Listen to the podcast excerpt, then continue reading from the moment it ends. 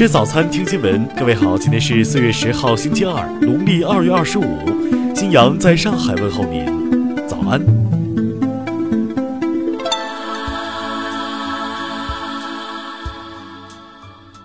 首先来关注头条消息：宁夏银川市永宁县幼儿园近日出现教师体罚学生事件。一名教师用长毛刷抽打幼儿的手掌、臀部，并恐吓他们不能告诉家长。体罚的整个过程被幼儿园副园长拍摄下来，并传到网上。随后，幼儿园对此事作出相关处理，打人者和视频拍摄者均被解聘。园方解释称，视频拍摄者身为副园长，却没有阻止这件事，负有一定责任。但视频拍摄者表示，事发时自己有出面阻止，同时在平时开会中也多次强调不能体罚幼儿。拍这个视频是为了传播正能量。听新闻早餐知天下大事。美国国务院日前公告对台潜艇营销核准证，中国国防部回应，要求美方停止一切形式的对台售武。国家金融与发展实验室理事长李阳昨天表示，人口老龄化、抚养比太高等人口问题才是我国面临的真正问题。人社部副部长尤军昨天表示，继续阶段性降低企业养老保险的费率，不会影响到基金正常的运行，不会影响到养老金待遇的水平和正常的调整。工业和信息化部副部长罗文近日表示，二零一七年我国规模以上电子信息产业整体规模达十八点五万亿元，手机、计算机和彩电产量稳居全球第一。国家卫生健康委近日印发通知，要求进一步做实做细家庭医生签约服务，对弄虚作假行为予以严肃查处。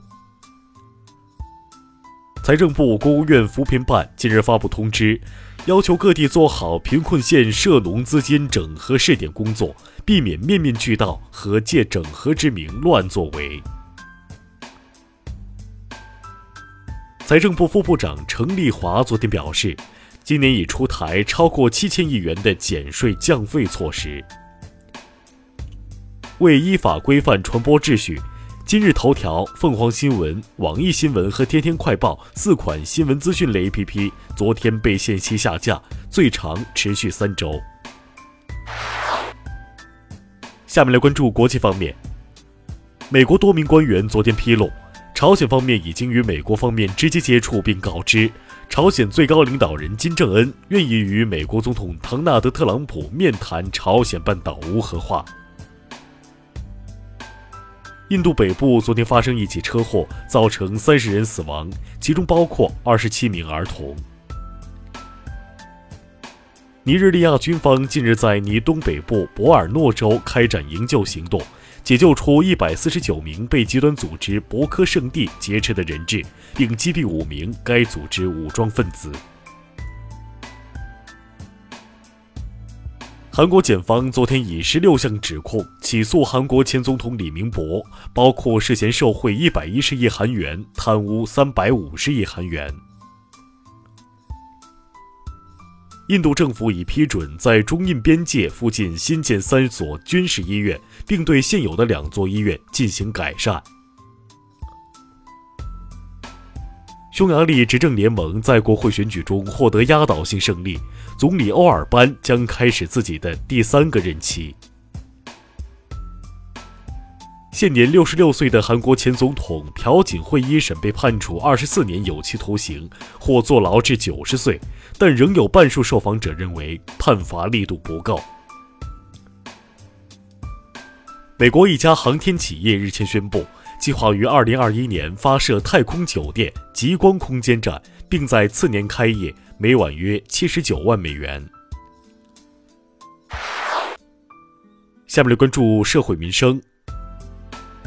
北京市疾控中心副主任曾小鹏昨天表示，现在全国文传疾病都进入活跃期，大家请做好个人防护，一旦出现发热、畏寒的症状，应及时就诊。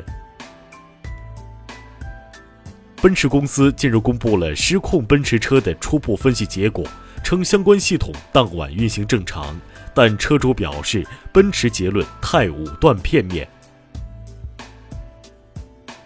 广东湛江徐闻县一所学校为防止学生作弊，让学生全部在操场上晒着太阳考试。当地教育局表示，此举不符合教育规范。浙江一抖音女主播为博人气，边开车边唱歌，还双手离开方向盘对观众比心。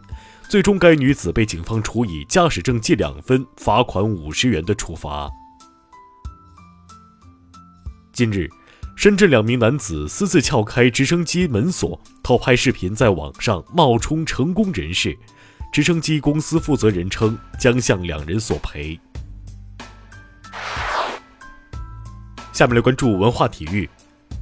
CBA 半决赛第六场，广厦主场大胜山东，将总比分扳成三比三平，双方将迎来 CBA 季后赛历史上首次抢七生死战。曾辅佐德约科维奇长达十一年的斯洛伐克教练瓦伊达已经确定重回塞尔维亚人的教练团队，两人将一同征战红土赛季。第十届中国兰州艺术品收藏博览会将于十二号在甘肃国际会展中心启幕。本次博览会首设唐卡主题展区，展出五十幅经典唐卡。二零一八年清明档期，影视三天总票房六点七八亿元，头号玩家每日票房均破亿，成为头号赢家。以上就是今天新闻早餐的全部内容。请微信搜索 xwzc 零二幺，也就是新闻早餐拼音首字母再加数字零二幺。如果您觉得节目不错，请在下方拇指处为我们点赞。一日之计在于晨，新闻早餐不能少。咱们明天不见不散。